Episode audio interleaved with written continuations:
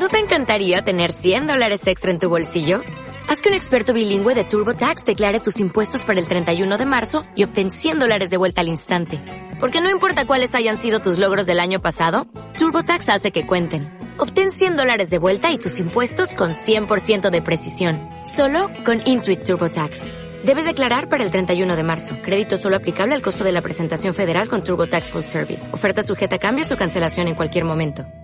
Maldiciones egipcias, amores prohibidos, trampas mortales, carreras en camello y acción, mucha acción. Estos son algunos de los ingredientes utilizados por Universal para crear una de las películas de aventura más entrañables del cine.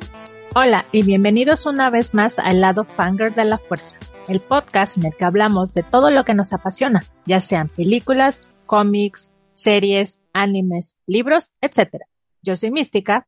Y yo soy Calamity con los Óscares prácticamente a la vuelta de la esquina y un muy merecido regreso para Brendan Fraser, este nos pareció el momento perfecto para hablar de una de nuestras franquicias favoritas, La momia, la de 1999 la cual, si bien no fue bien recibida en su momento por la crítica y sus secuelas no ayudaron, aún se mantiene en los corazones de sus fans. En fin, sin nada más que decir, comenzamos.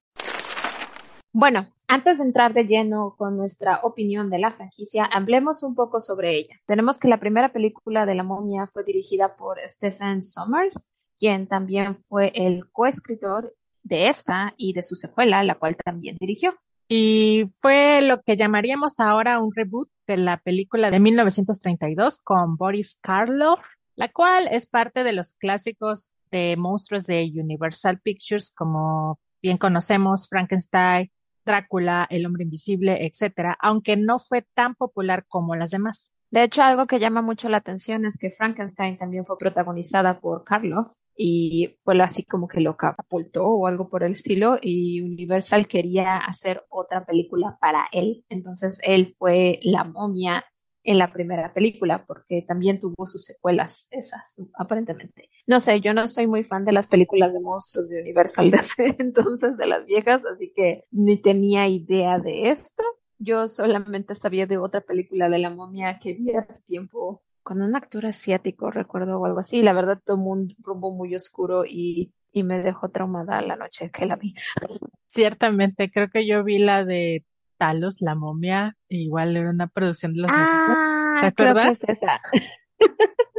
y fue nada de lo que esperé y absolutamente nada que ver con, con esta versión de la que estamos hablando ahorita. En fin, a diferencia de la original, esta fue una película de aventura tipo Indiana Jones, más que terror, aunque ciertamente hay algunos elementos incluidos en ella es muy interesante porque según leí, hubieron como que varias versiones, como que originalmente el plan era hacer una película de bajo presupuesto de terror, ahora sí que de la momia en ese momento, pero después aparentemente el guion inicial era tan oscuro, tan intenso o lo que sea, que el mismo Universal dijo, ¿sabes qué no? dijeron no. Entonces como que pasó por muchas manos y tuvo varias transformaciones. Primero era algo, algo muy de terror, luego pasaron a algo así como que de la momia como una, un personaje más depresivo y con un amor, no sé, épico, todo lo que quiera, que, o sea, tomaron elementos de sus guiones iniciales para incluirlos aquí y al final terminó siendo una película de aventuras para toda la familia, lo cual para mí pues está genial, ¿no? Porque eso fue lo que me gustó. Hizo lo que Jurassic Park 3 no pudo, perdón. Exactamente. Y bueno, esta historia, como ya sabemos, está protagonizada obviamente por Brendan Fraser, Rachel Weisz, la cual fue catapultada al estrellato, creo, gracias a ella, y Arnold Oslo, quien fue nuestro villano, Imhotep. Su nacionalidad es, sin embargo, sudafricano-americano. Eso me llamó mucho la atención porque fíjate que en este tipo de películas lo vimos con dioses egipcios, ¿no? Y Éxodos y ese por el estilo. Pues es una película del 99, entonces en esos años era muy común que pusieran en el cast para ese tipo de personajes a una persona que no es necesariamente de esa, este, bueno, no grupo étnico, pero de esa demografía o algo por el estilo. Entonces, el hecho de que Arnold Boslo sea sudafricano en parte, ¿no? Bien por ti, película de la momia de, de 1990. La verdad. Parte de, como también recordamos, están las actuaciones de John Hanna, amo a Jonathan. Lo amo, lo amo. Sí, Odette Fair, quien es de hecho israelí, y Kevin J. O'Connor. Igual venimos con lo mismo. Yo no sabía que Oded Fair era israelí y también pues me llama la atención eh, pues el casting, ¿no? Te digo, porque es algo que no veías en ese entonces o no se veía hace tiempo en Hollywood. Entonces, muy interesante. También otra cosa que llama la atención de la película es que utilizaron diálogo en antigua lengua egipcia. Y esto fue gracias a que pues, tuvieron ayuda de un egiptólogo profesional, lo cual está genial. Siento que le da como que un toque más de autenticidad, por muy extraño, ridículo que parezca, pero le da como que un poco más de autenticidad a la historia. Sí, sobre todo en la lectura de los jeroglíficos y como siempre caían en la misma, un chiste que se repitió en las primeras dos partes. ah, sí, él es el grifo de la, de la cigüeña, ¿no? Sí.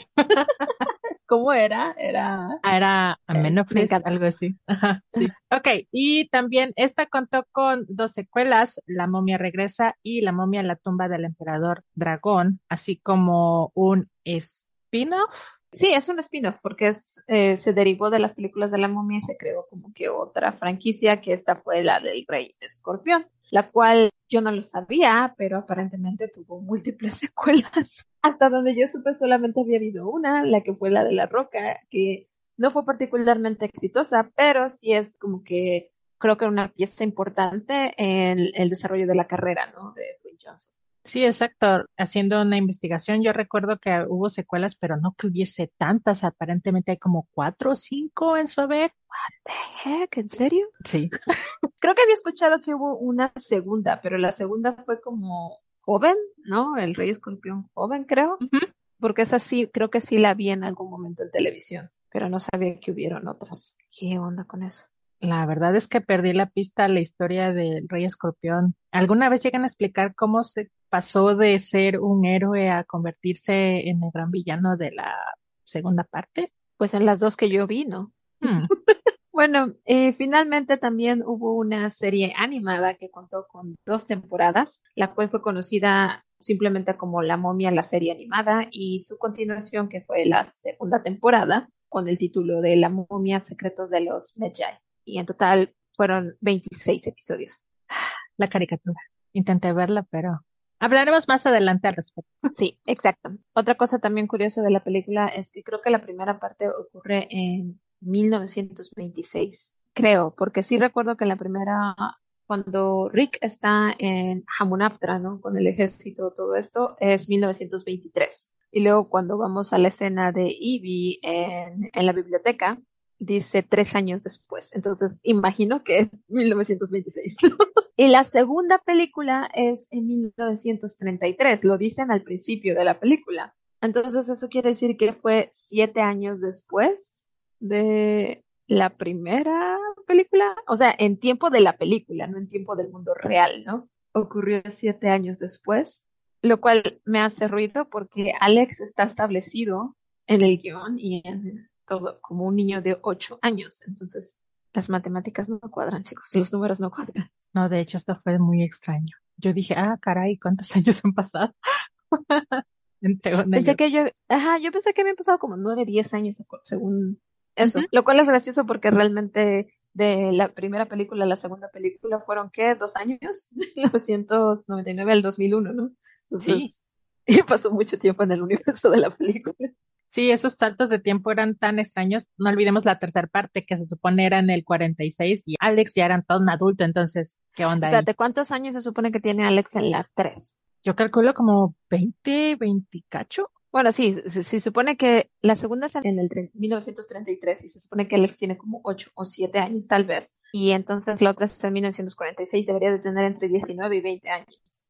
El actor no se ve de 19 y 20. Eh, no. se ve joven, pero no tanto. Pero sí, el tiempo funciona diferente en la momia. Definitivamente. Ese es un punto que no hay que pensar mucho acerca de.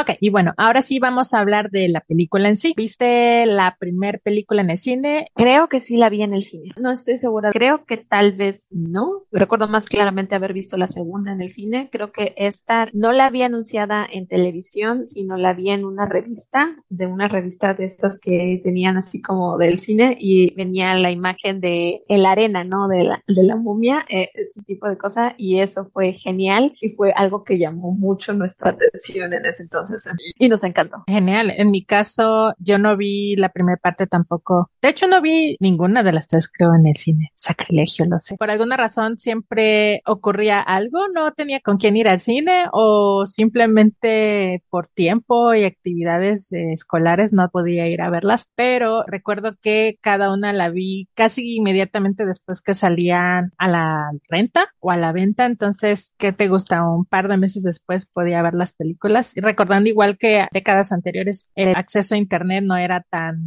¿cómo llamarle? Bueno, no estaba tan a la mano, digamos. Ajá, sí, vaya, ¿no? Podíamos acceder tan fácilmente a, un streaming o a ver una película en Internet como en la actualidad, ¿no? Que es casi horas, días, ¿no? Después. Lo que sí es que recuerdo que la primera película la vimos en familia y nos gustó muchísimo esta combinación de romance y acción como ya platicamos anteriormente. Fue súper divertida, eh, creo que todos en ese momento tuvimos un crush con Brandon Fraser. Definitivamente sí, yo estaba enamorada, era mi personaje favorito. Y no solamente era mi personaje favorito, sino era como que mi ídolo. Él y Ivy eran genial porque, bueno, eh, Mística ya sabe esto, pero yo cuando era niña quería ser antropóloga, sí, ese era mi sueño de niña, ser antropóloga.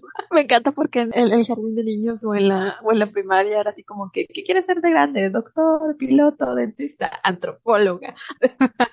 ese era mi sueño. Entonces algo de lo que me llamó mucho la atención fue precisamente la parte en la que te enseñaban lo de la expedición y que iban y la Naptra y el libro y todo esto. Todo eso me fascinó. Yo pasé durante un periodo también en el que estuve obsesionada, no solamente con la mitología griega, porque también, pero también con la mitología egipcia y la nórdica. Pasé por varias mitologías. es que me encantó ese aspecto de aventura, ¿no? De entrar a una pirámide y explorar y ver y luego este la acción, como tú lo dices, y aparte el humor, creo que el humor también está muy bien logrado. No sé, para mí fue una combinación perfecta de todos los elementos. Sí, o sea, y realmente creo que lo, Stephen Sommers y los demás creadores no se dieron o, bueno, no imaginaban la magnitud o qué tan grande iba a convertirse esta historia, ¿no? Que pasó a ser prácticamente de la cultura pop una película de culto para muchos de nosotros, nuestra generación. Y pues sí, eso fue genial. Y es que yo no sabía, pero esto me enteré después, ¿no? Que la crítica no la recibió muy bien esta película y la verdad para mí no tiene ni pies ni cabeza eso porque me parece que es una película muy bien lograda. Como tú dices, tiene acción, tiene romance, tiene aventura, el humor y el humor siento yo que está muy bien manejado. Yo recuerdo que hubieron cosas que tal vez como niño no entiendes, como que esos chistes o ese tipo de cosas que ocurren en la película no entiendes como un niño, pero los adultos, los padres que están viendo contigo, creo que eso también la hace buena para los adultos, ¿no? que también puede ser entretenida para ellos ciertas cosas, que digo, en ese entonces para mí pasaron completamente por encima, pero mis padres me recuerdo que les sacó más de una carcajada en ciertas partes, ¿no? y aparte estaban ciertos elementos como de terror, ¿no? Yo creo que en base a los orígenes de esta película, todavía recuerdo que para mí la escena más aterradora o la cosa más aterradora para mí de esta película no fue tanto Imhotep como la momia ni ese tipo de cosas, sino los benditos escarabajos que se metían debajo de tu piel y te comían la carne estaba aterrada. Pasé casi una semana aterrada de los benditos insectos. creo que hasta tuve pesadillas con esos benditos escarabajos. Sí, la verdad, yo recuerdo, creo que hasta tuve pesadillas con las momias y los escarabajos por mucho tiempo, porque sí era una cosa bastante horrible, ¿no? Era una tortura, o al menos lo que explicaban en, en esta película, o este tormento eterno que iba a sufrir Imhotep cuando eh, comienza la historia, es bastante macabro, por decirlo de alguna forma. Y eso es algo que yo no entiendo. O sea, en su momento no lo pensé, pero como he visto la película varias veces, le digo, me encanta, me, gustó mucho esta película. Yo decía, bueno, en ese entonces no, pero ahora lo que pienso es así de, ¿por qué hacer eso? Ellos practicaron el método por el que lo mataron a Imhotep, que la momificación en vida, no me acuerdo cómo dijeron que se llamaba este ritual, que supuestamente nunca lo habían puesto en práctica porque supuestamente ya quedaba la posibilidad de que este tipo iba a regresar, no iba a traer las plagas a Egipto y todo ese tipo de cosas. Y yo decía, pero ¿por qué hacerlo entonces? ¿Por qué practicar? ¿Sabes qué? Que va a traer un montón de desgracias. ¿Qué acaso pensaron? Nah, que sufra total, eso ya no será nuestro problema.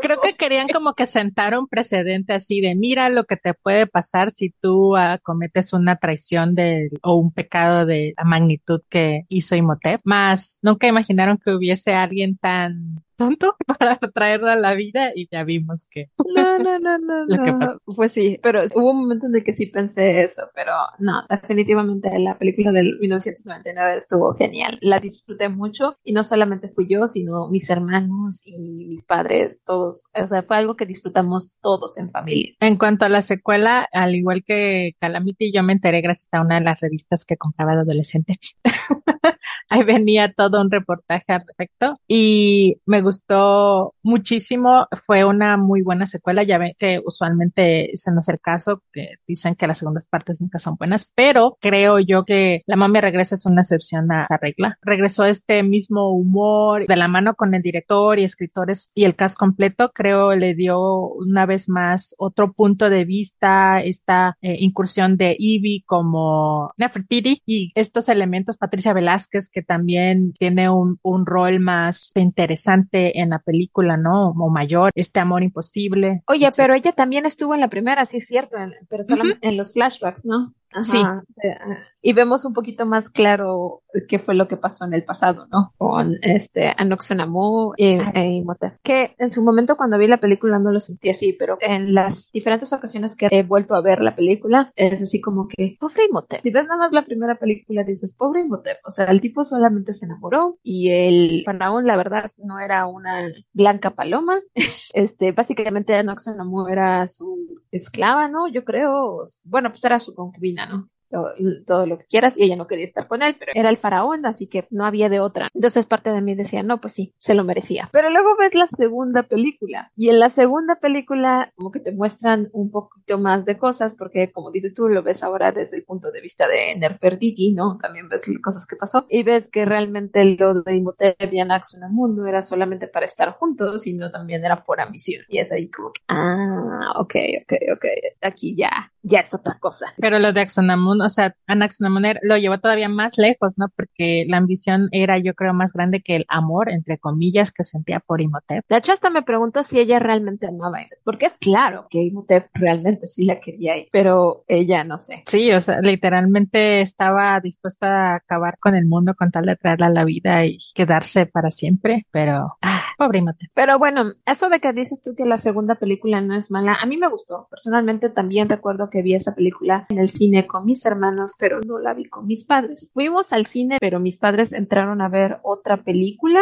y nosotros entramos a ver la película de La momia. No recuerdo por qué, pero así. Entonces, básicamente, niños, ustedes váyanse a ver La momia. Y también me gustó, pero sí debo decir que no sentí que fuera tan buena como la primera. O sea, no sentí que fuera mala. Insisto, la disfruté, me gustó, pero no sentí que fuera tan buena como la primera. Como que algo le, le, le, faltó, como que algo se perdió. Sí, bueno, en mi caso, creo igual más que nada fue porque se perdieron estos elementos de sorpresa. Ya sabíamos que esperar en algunos puntos, el mismo villanos, el tipo de, poderes que manejaba, los escarabajos, la cuestión del libro de los muertos o el libro de Ra, o sea, algunas cosas que ya eran familiares y yo creo por eso como que se perdió cierta magia, aunque insisto en que al anexar estos nuevos diagonal viejos personajes darle más protagonismo al mismo tiempo, creo que funcionó bien. Digo, no es perfecta, no es mejor obviamente que la primera parte, pero sí es muy disfrutable. Claro, te digo, yo la disfruté, me entretuvo y sigue siendo una de mis películas favoritas también porque vuelvo a ver varias veces también La momia regresa, así que definitivamente me gustó, simplemente que sí sentí como que hubo algo diferente. Tal vez porque creo que en La momia regresa los elementos de terror no están tan presentes, creo que es más una película de aventura, acción-aventura, porque ni siquiera aventura-aventura, ¿no? La primera era como que aventura, acción, terror, comedia, romance y esta segunda fue más como que acción, aventura, romance. Y, drama. Y, comedia, ajá. Sí, digo, la parte de que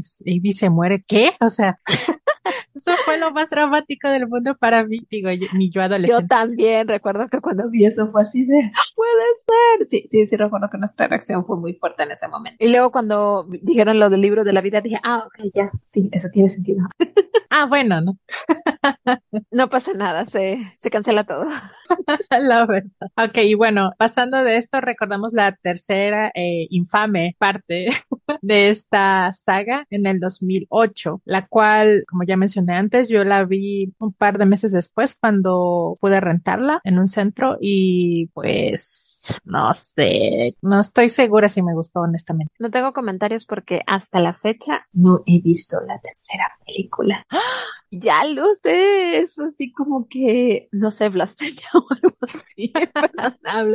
Pero en mi defensa, recuerdo que cuando salió el tráiler de que iba a regresar la película, sí estaba muy emocionada, pero luego escuché que Rachel Weisz no iba a regresar a la película, entonces como que eso ya me dijo un poquito, mmm, no, no tan bien. Después creo que tuve algunos amigos que la vieron y me mencionaron que más que nada el protagonista es Alex. Sí. Tanto uh, Rick O'Connell otra vez, el protagonista es Alex, y hubo una caricatura de la momia, como ya mencionamos antes, y yo sí vi la caricatura de la momia. Entonces, cuando yo vi la caricatura de la momia, que fue casi el mismo año que se estrenó la segunda, aquí en México yo la vi por el canal de Fox Kids, creo que en ese entonces todavía era Fox Kids, y Alex era el personaje principal, y I didn't like Alex. No me cayó bien Alex, no me agradaba Alex. Yo veía la caricatura de la momia por, más que nada Rick, porque en la primera temporada los papás son más integrales a la historia y salen más y tienen aventuras. De hecho, hay unos episodios en los que también sale el padre de Rick, Jack con él creo que se llamaba su papá, y viene todo el descubrimiento de que cuando la madre de Rick murió y porque fue el abandonado en un orfanato en el Cairo, eh, y que su padre también era un Medjay y todo lo que sea, o sea, estuvo toda la historia muy interesante. Entonces, eso fue la razón principal por la que yo lo vi. Entonces hubo una historia con lo de su papá y todo, que eso sí me gustó toda la primera temporada, pero a pesar de todo siempre encontré a Alex muy molesto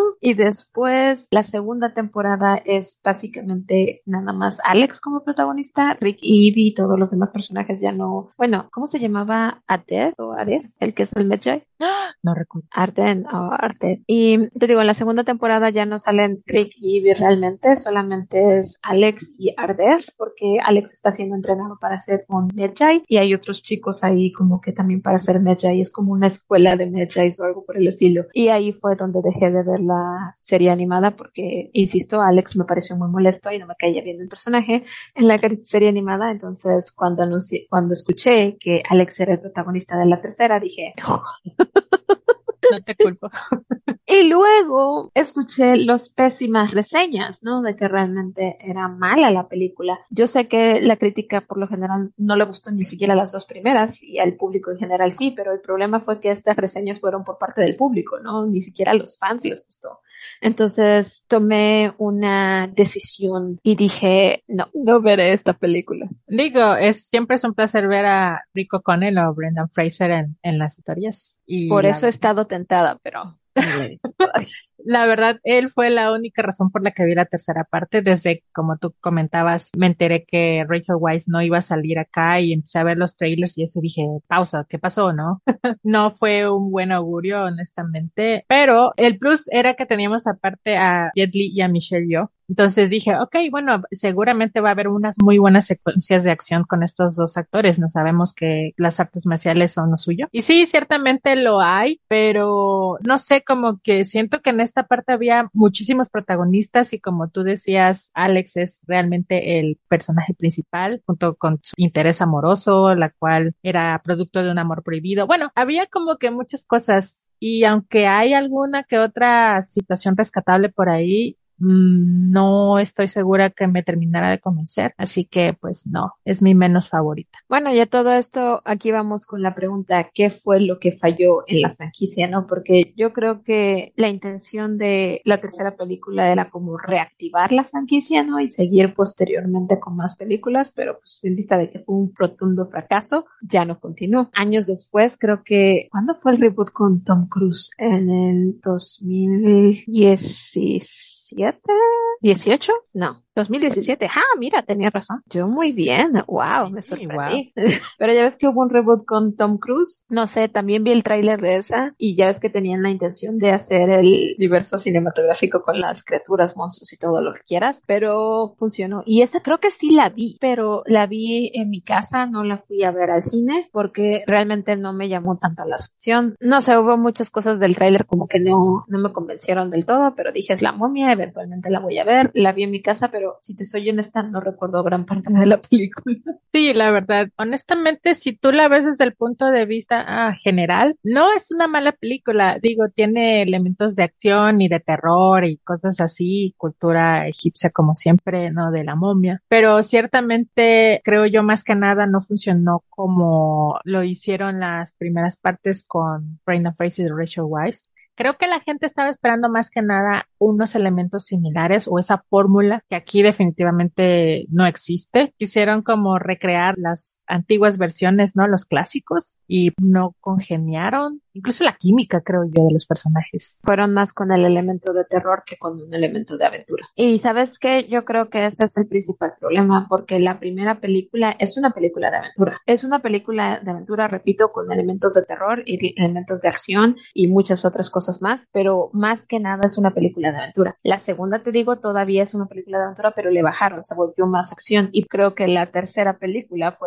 película de acción y no tanto de aventura ni nada de lo demás. Ajá, se van como que de género en género, ¿no? Ajá, y la última película, te digo, fue igual acción más que nada, porque Tom Cruise, obviamente, y con cosas un poquito más clásicas de terror. Entonces creo que el elemento de aventura se perdió completamente y para mí esa es como que la base de esta franquicia, ¿no? De la momia de 1999. Sí, totalmente. Y bueno, mucha gente pues la odió con todo su corazón y fue tan así que ya recordamos cancelaron el Darkverse debido a, a lo mismo, ¿no? Antes de que comenzara. Qué, qué tristeza porque recuerdo que habían anunciado y los protagonistas, los actores y todo y se veía muy bien los planes. Desafortunadamente eso no se reflejó en la taquilla ni mucho menos en el gusto del público.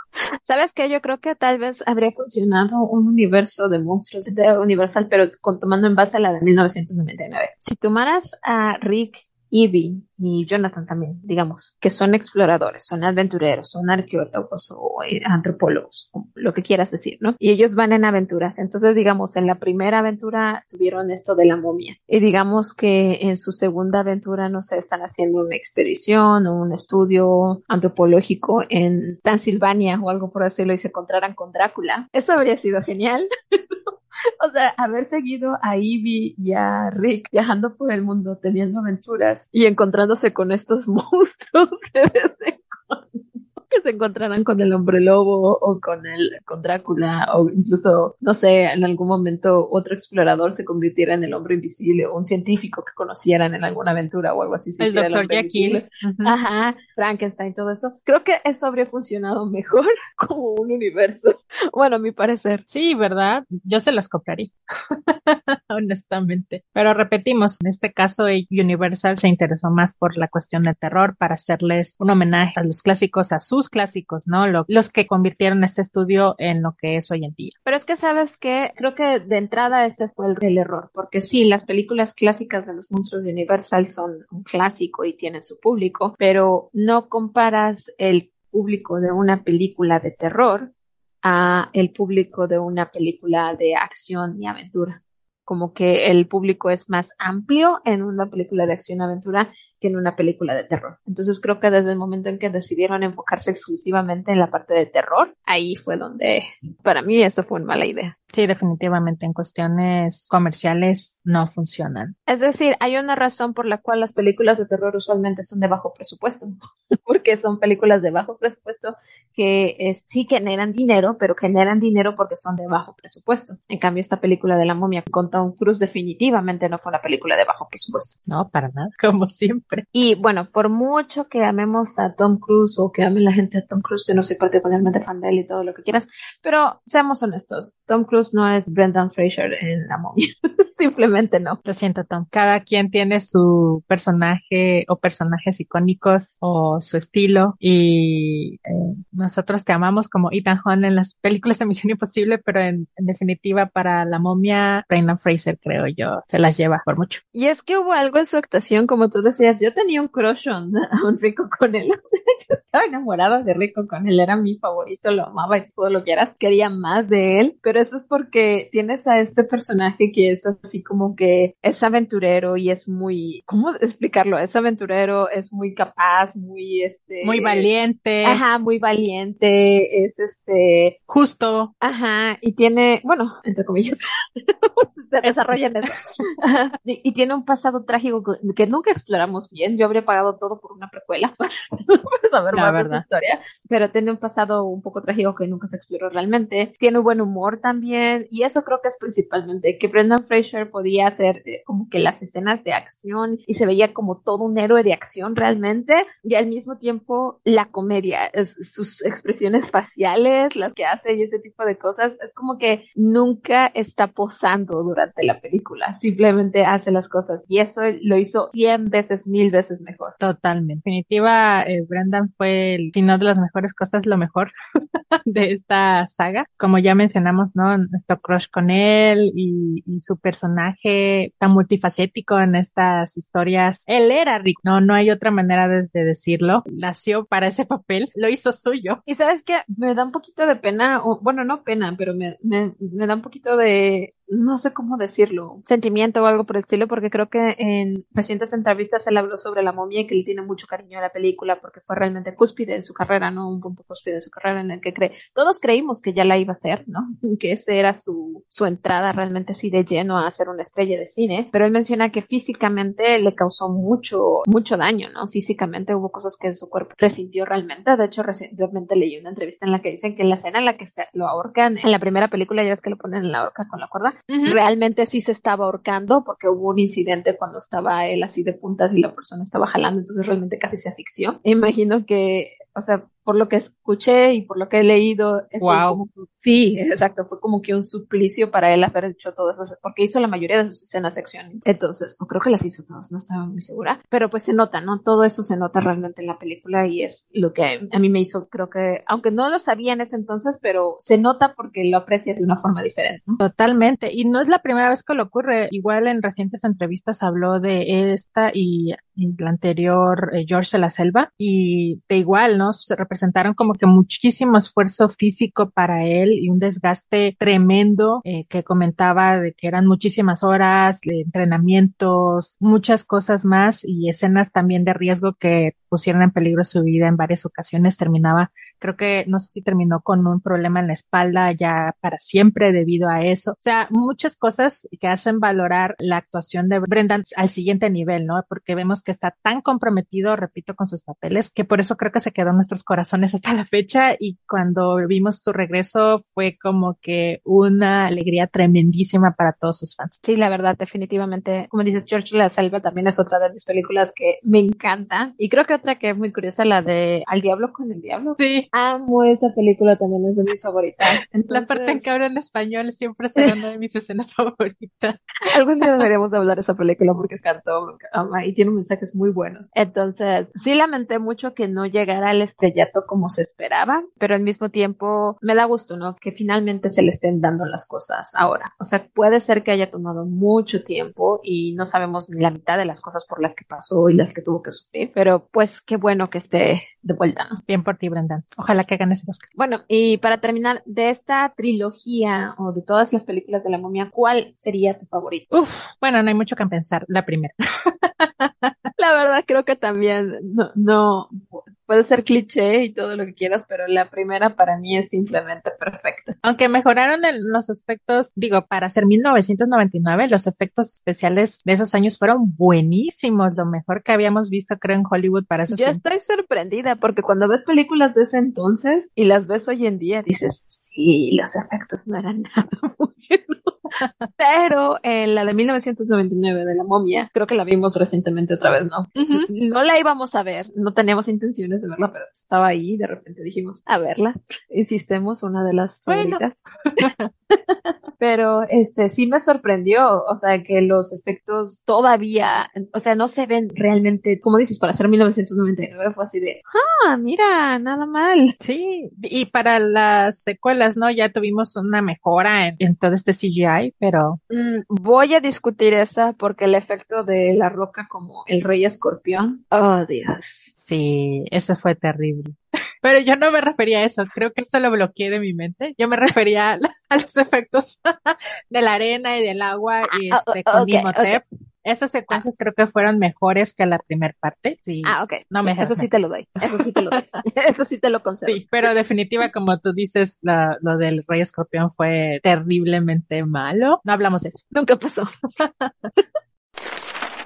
Y aquí termina nuestro viaje por las memorias de esta película. Pero dinos, ¿la has visto? ¿Qué te pareció? ¿Cuál es tu película favorita de la trilogía? ¿Te gustaría que hicieran un reboot o preferirías una continuación? Haznos saber en los comentarios. Si quieres escuchar más en nuestro contenido, suscríbete a nuestros canales de YouTube Helado Fanger Podcast y Guía Fanger para Fandom. Y si tienes alguna recomendación para nosotras, escríbenos en Twitter, Instagram o Facebook. ¡Hasta la próxima!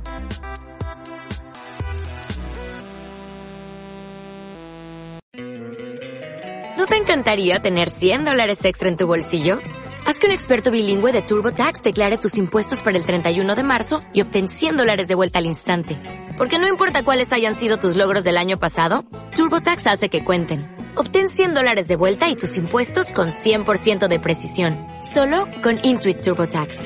Debes declarar para el 31 de marzo. Crédito solo aplicable al costo de la presentación federal con TurboTax Full Service. Oferta sujeta a cambios o cancelación en cualquier momento.